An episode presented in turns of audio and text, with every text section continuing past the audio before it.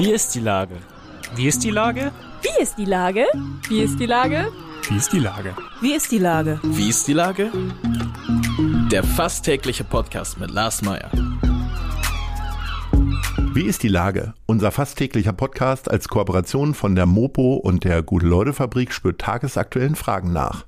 Seit 2020 kommen prominente Lenker und unbekannte Denker, also Barkeeper, Bäckerinnen oder Bürgermeister, knapp 15 Minuten zu Wort.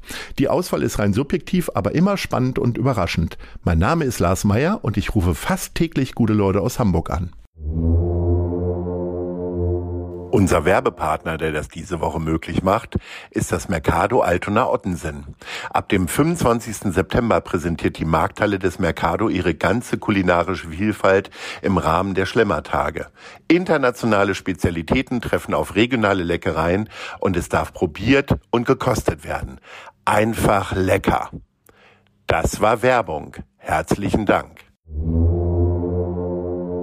Heute befrage ich Hamburgs Verfassungsschutzchef Thorsten Voss. Ahoi, Herr Voss. Ahoi, Herr Mayer, ich grüße Sie. Lieber Herr Voss, wie ist die Lage beim Hamburger Verfassungsschutz? Haben Sie eigentlich auch sowas wie Sommerpause? Das heißt, wenn alle in den Urlaub fahren, dann äh, fahren auch die Radikalinskis äh, in den Urlaub und Sie haben Ruhe? Ja, schön wär's. Leider habe ich auch eine Urlaubsquote für meine Mitarbeiter im Bereich der Sommerferien. Also wir müssen haben hier schon eine Mindestbesetzung. Und es wird eigentlich noch schlimmer. Wenn man mal im Verfassungsschutz arbeitet, kann man so gut wie kein Homeoffice machen. Weil wir natürlich alle mit besonders gesicherten Netzen arbeiten, die von zu Hause nicht bedienbar sind. Also so gesehen weder mehr Ferien noch mehr Homeoffice beim Verfassungsschutz. Das heißt, Sie haben auch in den letzten zweieinhalb Jahren quasi volle Anwesenheit immer gehabt. Ja, überwiegend haben wir volle Anwesenheit gehabt. Das ist natürlich im Zusammenhang mit Corona hier und da dann auch ein bisschen aufgeweicht worden, ähm, dass man dann auch zum Schutz der Mitarbeiter dann auch ein wenig reduziert hat. Aber dann mussten sie dann ihre Arbeit auch mit nach Hause nehmen, aber eben ohne dann wirklich richtig kommunizieren zu können. Dann geht es um Ausarbeitungen etc. Aber Sie können sich vorstellen, wenn wir Telefone überwachen, wenn wir ähm, observieren, ähm, dann können wir das äh, schlechterdings von zu Hause machen. Gibt es denn so saisonale Themen? Also ich sag mal so, wir haben jetzt Herbstanfang. Gibt es einen heißen Herbst bei Ihnen oder ist es einfach ganzjährig immer wieder auf hohem Niveau, was so Bedrohung und äh, äh, schlechte Einflüsse angeht? Ja, tatsächlich spiegelt sich natürlich die sage ich mal, politische Weltlage und die politische Lage in Deutschland immer auf unsere Arbeit wieder, ähm, was den Extremismus angeht, ähm, sei es der Konflikt der PKK mit der Türkei, dann haben wir hier mehr Aktionen, sei es die Tötung von Al-Zawahiri als Al-Qaida-Chef, dann ist die islamistische Szene natürlich auch dadurch bewegt. Oder jetzt ganz aktuell die sogenannten ein ganz schwieriges Wort, verfassungsschutzrelevanten Delegitimierer, also Menschen, die jetzt ähm, auf die äh, aufrufen, auf die Straße zu gehen vor dem Hintergrund ähm, der ähm, Energieknappheit, die wir haben. Das sind übrigens Menschen, die auch ähm, vorher wegen Corona aufgerufen haben, die pro-russische Narrative haben. Also wir haben gerade am letzten Wochenende zwei Demonstrationen in diesem Zusammenhang gehabt. Das ist das, was uns tatsächlich saisonal am aktuellsten beschäftigt. Ähm, in, in der Werbung und im Marketing spricht man immer von einer Zielgruppe. Das heißt, man kann äh, sich ungefähr so überlegen, mit wem man es zu tun hat. Ähm, wenn wir jetzt von Leuten sprechen, diese sogenannten Querdenker, die äh, einmal wegen Corona-Schutzimpfung auf die Straße gehen und jetzt irgendwie wegen der hohen Gaspreise, was sind das für Leute? Sind das immer automatisch Leute, die vielleicht nicht so viel Erfolg äh, im Leben hatten oder möglicherweise gar nicht den Erfolg durch äh, berufliche Erfolge irgendwie bemessen, sondern durch andere? Oder mit wem haben wir es da so zu tun?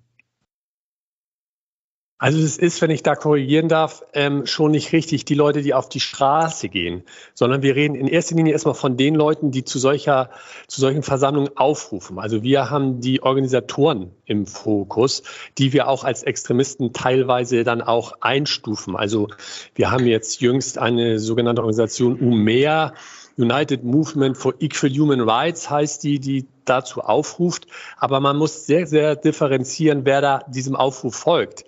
Ähm, das sind bei weitem, ähm, die, die, die Mehrheit sind, das sind keine Extremisten, das sind Bürger, die entweder ähm, Impf Skeptiker sind, was ja auch irgendwie nicht verboten ist, oder die jetzt Angst haben, im, im Winter ihre, ihre Heizung zu bezahlen oder ihren Stromrechnung.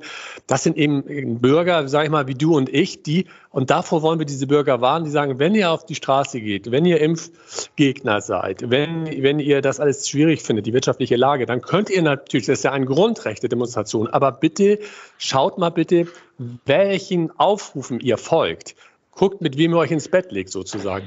Und das ist eben unser Frühwarnsystem, dass wir davor warnen, ähm, bitte geht diesen Organisationen nicht auf den Leim.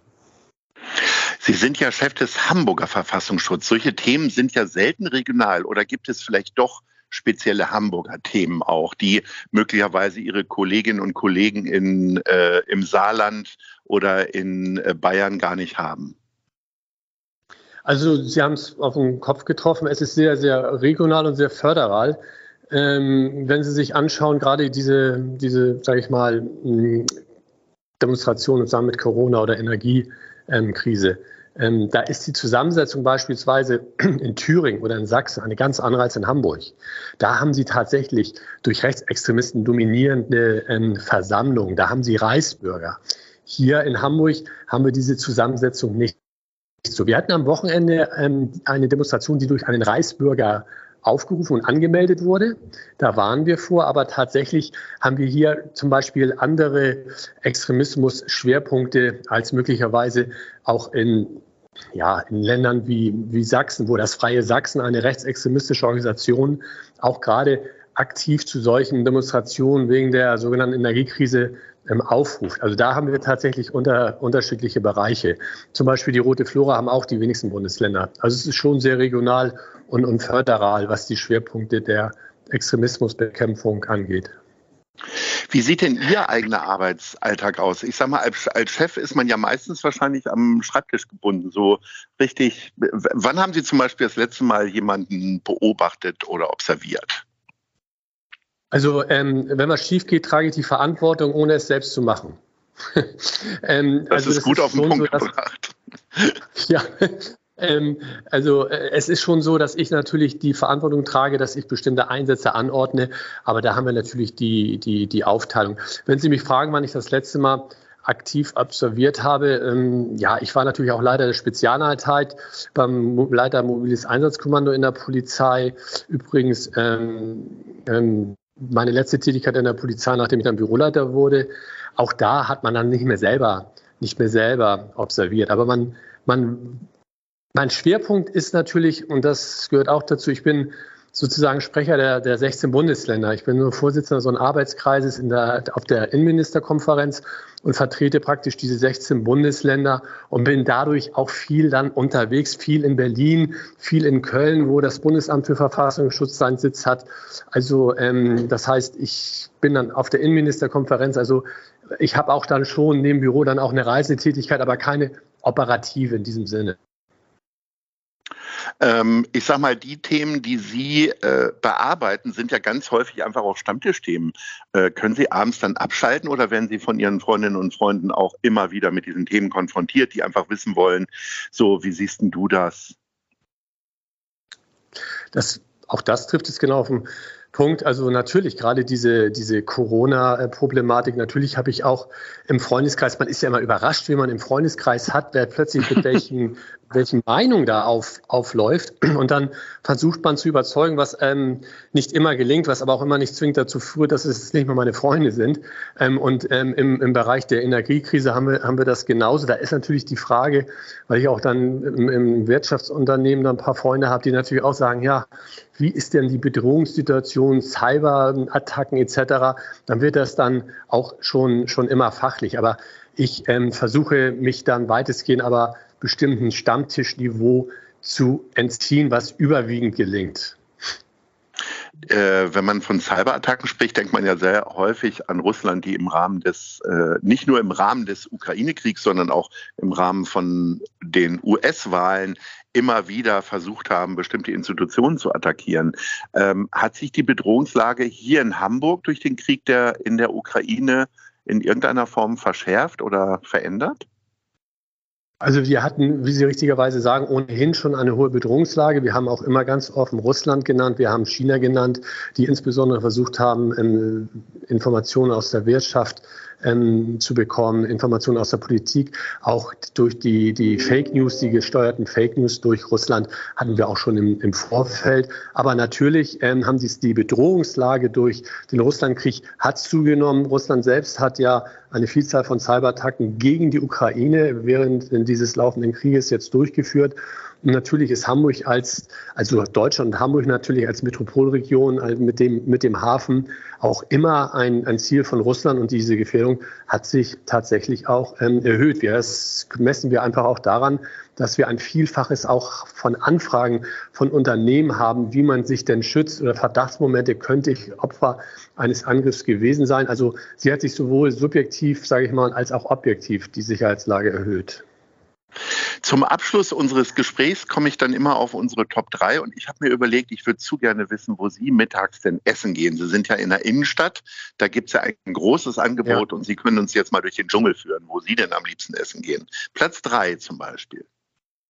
Also Platz 3 ist bei mir Mr. Chang. Das ist ein ganz netter Chinese im Zeithaus, der ein, ein tolles ähm, Sushi-Buffet hat und das auch immer den Rahmen der, der Besoldung für einen Mittagstisch nicht so richtig sprengt. Also von daher ist das, ähm, ist ja. das ähm, als, als Nummer, Nummer drei. Ja, Platz zwei. Ja, da, ähm, da schwanke ich jetzt. Ähm, da schwanke ich jetzt. Also Platz eins würde ich sagen, ist das Tarantella. Da ja. muss ich aber eine Woche drauf sparen. Aber dann ist das Essen wirklich gut. Also ja, ähm, durchaus. Also das, das ist ein, ein toller, ein toller, ein, ein toller, ja, ist eigentlich so ein bisschen italienisch, ne, würde ich sagen. Also ja, kann man Boah, alles essen, kann man auch Cordon Bleu essen. Moderne deutsche Küche, ne? Also ich mag das Cordon Bleu da sehr. Ja, ja, das. Ja. Und dann ähm, muss ich sagen, zwei. ja, Platz zwei ist die, die Currywurst in der Mönckebergstraße. Ach, ganz herrlich. Sehr schön. Das sind tolle Tipps ja, für jeden zwar, Geldbeutel was dabei. Zwar, Ganz genau. Und zwar der Spezialität ist, wenn man da die Lotti bestellt. Die Lotti ist eine Currywurst, die besonders scharf ist. Also wenn ich da eine Lotti bestelle, wissen die, aha, Currywurst besonders scharf. Also von oh. daher, ähm, ja, ja, also sehr, sehr, sehr lecker. Wir werden es Ihnen nachtun. Lieber Herr Voss, ich äh, wünsche Ihnen weiterhin ein gutes Händchen, dass wir alle hier beschützt werden vor Cyberattacken und äh, links- oder rechtsextremen Attacken. Herzlichen Dank und ich sage Ahoi. Ja, ahoi zurück und gute Fahrt. Tschüss. Tschüss. Eine Produktion der Gute-Leute-Fabrik in Kooperation mit der Hamburger Morgenpost.